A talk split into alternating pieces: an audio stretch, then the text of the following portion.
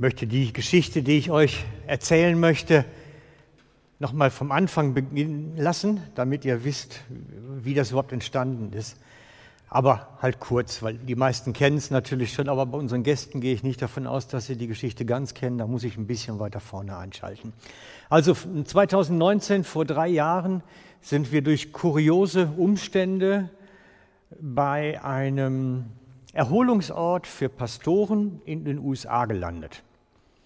Das heißt, das ist ein Ehepaar, die haben ein, eine kleine Blockhaussiedlung in den Appalachen, riesiges Waldgebiet. Und äh, sie hatten uns eingeladen, doch mal zu kommen und Erholung bei ihnen zu machen. Und wir haben uns gesagt, ja, warum nicht? Das könnte noch richtig und gut sein für uns. Wir hatten auch den Eindruck, Gott möchte, dass wir dahergehen, das ist wichtig für uns, also gehen wir.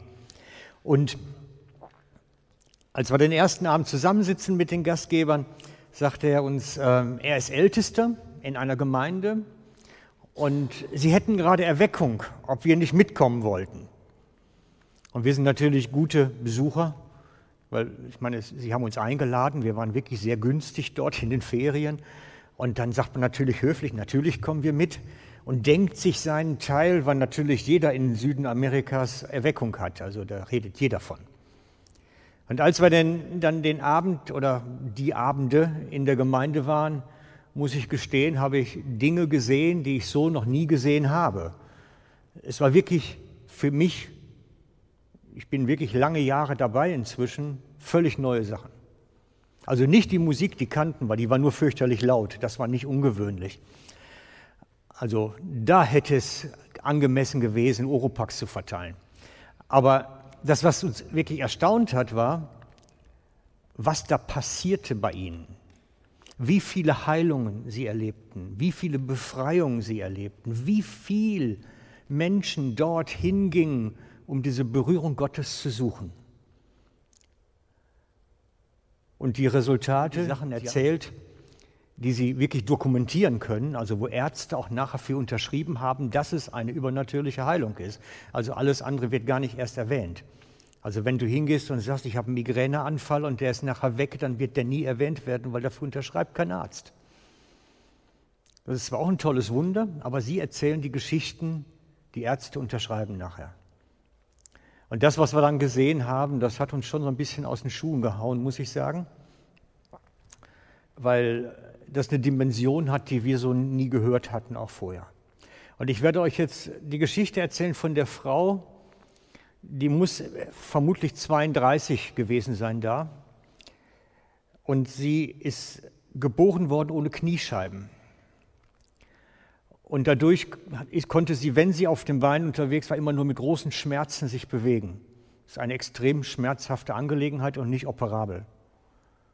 Und man hat sie dann ins bei denen läuft das so, dass diese ganzen Heilungen im, im Taufbecken stattfinden. Das heißt also, die Leute werden eingeladen ins Taufbecken und sie haben sie ins Taufbecken getragen. So, jetzt mache ich das mal an, damit ihr das seht, wie, das, wie man sich das vorstellen kann. In der Hoffnung, dass unsere Technik heute mal ganz schmerzfrei das alles so macht. Ohne zu zucken. Thank you, God. Tell me what just happened. Tell. Tell, tell. I have been in pain with my knees for 30 years. I have no cartilage. And I couldn't bend them. I could hardly get in this tank. And now look at me. Sie sagt gerade, ich habe äh, Schmerzen in den Knien für 30 Jahre, weil sie hat keine Kniescheiben. Sie hat nur, nur Karpennöpfe. I'm all the way bent. I am like almost sitting on the ground. God is so awesome. Ja, ja. Und es, ist, es tut natürlich alles weh, wenn man da stehen muss jetzt dann und, und sich da im Wasser hält. Und Gott berührt sie in dem Wasser, in dem Taufbecken, in der Situation berührt er sie. 30 years of my life I've been in pain. I have no cartilage in my knees, and God healed me. Tonight I can bend. It was even locked up when I was getting into the tank, and I couldn't couldn't bend my knees, and they had to help me in. And now and that's not painful. This is not painful. I just ran around the church. I can do it again if you want to see it. yeah, just pretty. move a little bit. You've not been able to do that for 30 years. Not for 30 years. Also das erste Mal keine Schmerzen seit 30 Jahren, kann sich bewegen, wieder wie ein kleiner Floh oder Springfloh. Und wir sind nachher da gestanden, als wir solche Sachen gesehen haben und gehört haben und die Zeugnisse gehört haben und haben uns gefragt, ganz ehrlich, was mache ich falsch? Das ist die erste Reaktion.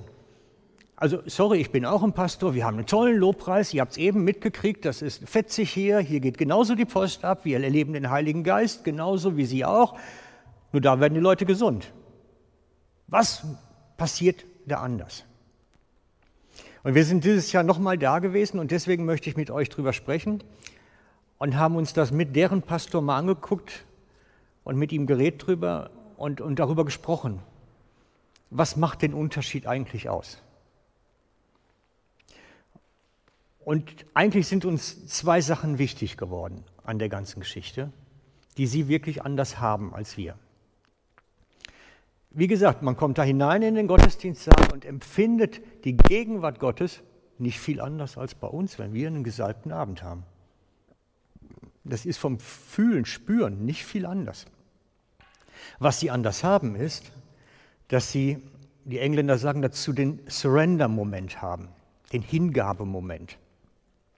Das heißt, die Leute, die diese Berührung suchen, wegen ihrer Krankheit, wegen irgendwelchen Nöten, wegen irgendwelchen Disease, ja, Nöten, Krankheiten, alles Mögliche, die das suchen, müssen nach vorne gehen oder getragen werden und müssen in das Taufbecken hinein, in das Wasser hinein. Das ist der Moment, wo jeder Einzelne offenbart, ich suche öffentlich für jeden sichtbar, ohne auf meine Scham Rücksicht zu nehmen, die Hilfe Gottes jetzt. Und jeder kann mich dabei sehen und hören.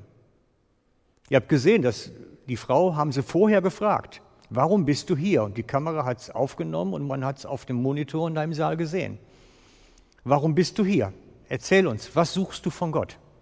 Das heißt, es ist wirklich dieser Moment, wo ich mich neu hingebe und gucke nicht auf die Konsequenzen oder was denken die anderen jetzt von mir oder was halten die von mir, wenn ich da jetzt stehe, sondern es ist ein öffentlicher Moment, ein Surrender-Moment. Ich gebe mich Gott neu in seine Arme und suche seine Hilfe. Sie müssen sich selber auf den Weg machen. Sie müssen sich auf den Weg machen, gehen sichtbar für alle auf die Bühne. Das ist ungefähr so, als wenn du vom letzten Reihe da hinten dann durch den Saal musst, alle gucken dir zu und du stellst dich auf der Bühne eine Schlange an dann für die Taufe. Sieht jeder. Guck mal, der auch wieder. Hans-Peter, heute ist er dabei. Sieht jeder, redet jeder. Und dann kommst du ins Wasser und der hat sogar ein Mikrofon im Wasser. Ich hatte ein bisschen Angst um die Technik. Aber hält ihm das Mikrofon hin, was möchtest du? Und sie müssen es sagen, aussprechen, öffentlich aussprechen. Ich möchte das von Gott. Und das ist ein Unterschied, den sie haben. Und ich denke, der ist wesentlich. Dieser Surrender-Moment. Ich glaube nicht, dass der Punkt das Taufbecken an sich ist. Sie sagen immer, das ist normales Daloniger Wasser. Also da ist, ist nichts Spezielles bei. Es ist kein besonderes Wasser, es ist kein heiliges Wasser, nichts. Aber die Leute müssen raus aus sich, sich offenbaren. Und das macht einen großen Unterschied. Und das Zweite, was mir aufgefallen ist und was ich auch sehen konnte und erleben konnte, ist, dass sie einen vollmächtigen Ministry machen. Sie haben wirklich eine Art, den Ministry zu praktizieren, das Gebet für die Kranken. Das ist schon eine Nummer über dem, was ich kannte bis dahin. Es hat wirklich das, man, man spürt die Vollmacht, die da drin steckt. Man spürt die Routine auch zum Teil. Sie wissen, was sie tun. Das ist nicht ein Rumdoktern, heute machen wir mal dies, nächste Woche kommst du wieder, dann probieren wir das nächste. Sie wissen, was sie tun. Es hat eine Routine. Und das macht viel aus. Das heißt, die, wenn die Leute in das Wasser kommen, werden sie gefragt, was suchst du? Und sie werden wirklich untergetaucht, wie bei der Taufe. So ein nochmal ein neuer Neuanfang bei Jesus. Und es wird für sie gebetet und die Hände aufgelegt im Wasser. Schon vorher wird für sie gebetet. Auf dem ganzen Weg dahin eigentlich und im Wasser dann ganz besonders. Ein Hauptpastor ist immer dabei. Als ich da im Becken war, war Marti dabei. Und das ist schon Vollmacht, was man da sieht. In einer anderen Dimension. Und das kam bei denen auch, ich habe mit Todd darüber gesprochen, es kam bei denen auch nicht über Nacht. Sie haben sich das auch erarbeitet. Das war eine Entwicklung, die sie gegangen sind dahin. Und das sind die beiden Punkte, die ich eigentlich so als Hauptpunkte ausgemacht habe. Der Hingabemoment, dieser Surrender-Moment, das ich gebe mich neu Gott in die Arme. Und das zweite, ein vollmächtiger Ministry von Leuten, die wissen, was sie tun. Weil sie es halt nicht das erste Mal machen, sondern in der Woche zweimal. Das sind zwei Abende pro Woche, die bis nachts 1 Uhr gehen meistens.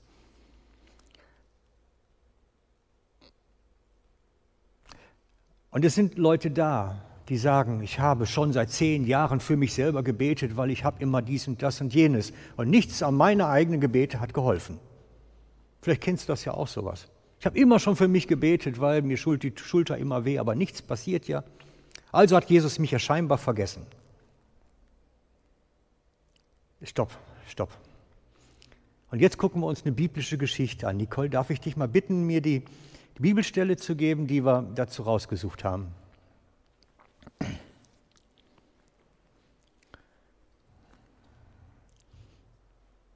Super, da war das erste Mal. Er zuckt noch. Hm.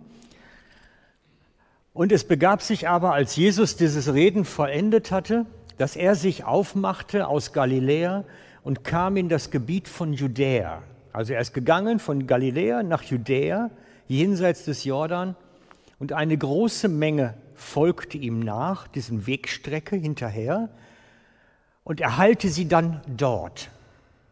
Er halte sie dann dort. Gucken wir uns mal die Karte dann nachher nochmal an, damit ihr das versteht. Ich erzähle das gleich nochmal. Galiläa ist oben, der obere gelbe Teil, an dem ersten oder zweiten blauen See. Ich weiß nicht, wie gut ihr es erkennen könnt. Da ist Galiläa. Und dann ist Jesus mit denen nach unten gegangen über den Jordan, das heißt also runter nach unten, durch Samaria, durch nach Judäa. Wie weit nach Judäa, weiß ich nicht. Aber nach Judäa. Das heißt, er hat mit denen wirklich eine Wegstrecke gegangen, die waren unterwegs.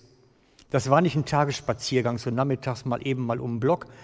Das war schon eine Wegstrecke, die die gegangen sind. Und es steht geschrieben, und dort heilte er sie. Dort. Das heißt, die waren vorher schon krank. Die waren schon in Judäa krank. Äh, Entschuldigung, in Galiläa krank. In Galiläa waren sie krank. Und sie mussten krank mit Jesus wandern gehen, durch Samaria hindurch bis nach Judäa. Jesus hat die nicht sofort geheilt, als sie zu ihm gekommen sind, sondern hat sie erst aufgefordert, komm mit, beweg dich. Komm mit im Glauben, komm mit, geh den Weg. Und das ist eine, eine Beobachtung, die ich immer wieder auch mache, dass auch heute Gott uns einlädt. Komm mit, vertrau mir. Ich führe dich an den Punkt, wo ich dich heilen kann. Ich führe dich eine Wegstrecke, wo diese Berührung stattfinden kann. Ich gehe mit dir einen Weg, bis die Berührung dann da ist. Ich glaube, das ist ein wichtiger Punkt für uns zu verstehen. Nicht jeder wird sofort geheilt, wenn er kommt. Und ich kenne auch von der Gemeinde Leute, die sind über ein Jahr oder länger immer wieder gekommen, haben für sich beten lassen, weil sie die Berührung gesucht haben und nicht aufgegeben haben. So ähnlich wie die Menschen dort, die eine Wegstrecke mitgehen mussten erstmal. Nur Jesus brauchte nicht mehrfach für sie beten. Die Berührung Gottes da bin ich mir sicher, hat ihre Zeit. Hat ihre Zeit. Und die Berührung Gottes hat auch ihren Ort. Und wenn ich mich zu Hause in meinen Sessel setze und dann drei Abende hintereinander gegen meine Kopfschmerzen bete, ist das nicht vielleicht der Ort und die Zeit. Das ist zwar ärgerlich, aber das gibt es. Ich habe verstanden, durch diese ganzen Erlebnisse, die wir gehabt haben. Es lohnt sich aufzumachen, auf den Weg zu machen, Gottes Berührung zu suchen. Und ich glaube, dass wir hier ein Ort sind, wo man sie suchen kann.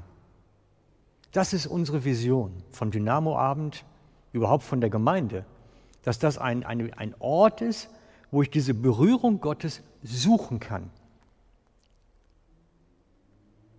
So wie die Leute dort nach Dawson willkommen und sagen, hey, wenn nicht dort, wo denn dann? Es passiert nicht jede Heilung zu Hause im Wohnzimmersessel, weil ich selber bete. Denn manchmal ist es notwendig, dass da einer ist, der weiß beim Ministry, was er tut. Und der eine Routine hat und eine Erfahrung hat, dass er weiß, was muss er beten, wie muss er binden oder lösen, was muss er prophetisch aussprechen über der Person. Und das ist mein Wunsch, dass wir da eigentlich mehr und mehr hineinwachsen in diese Berufung. Denn dieser Auftrag steht bis heute dort, geht hin in alle Welt. Und was sollen wir dort tun? Das ist nicht nur Verkündigung. Das ist das Gleiche nämlich, was die Jünger tun mussten, als sie über die Dörfer gegangen sind. Und die kriegten auch gesagt, halt die Kranken, treibt Dämonen aus, verkündet das Evangelium. Das hängt zusammen. Und ich glaube, das ist der Auftrag, den Gemeinde bis heute hat. Geht, bewegt euch, verkündet das Evangelium, aber zeigt die Kraft und die Macht Gottes und die Autorität, die da drin ist. Zeigt das den Menschen. Und ich hoffe, da wachsen wir hinein, mehr und mehr. Deswegen werden wir das so machen, dass wir gleich beim Lobpreis für die, die möchten, auch beten werden. Wir werden für euch beten, die Hände auflegen, gegen Krankheiten, gegen psychische Belastung. Wir werden gegen alles beten, was irgendwie unter die Nägel kommt. Wir machen das während der Anbetungszeit, werden wir hinten sein, an den hinteren Teil und ihr kommt einfach, wie euch lustig ist oder wie es aufs Herz bekommt, kommt ihr nach hinten und wir beten für euch und versuchen euch in dieser Kraft Gottes zu dienen und wirklich zu zeigen, hey, da geht was.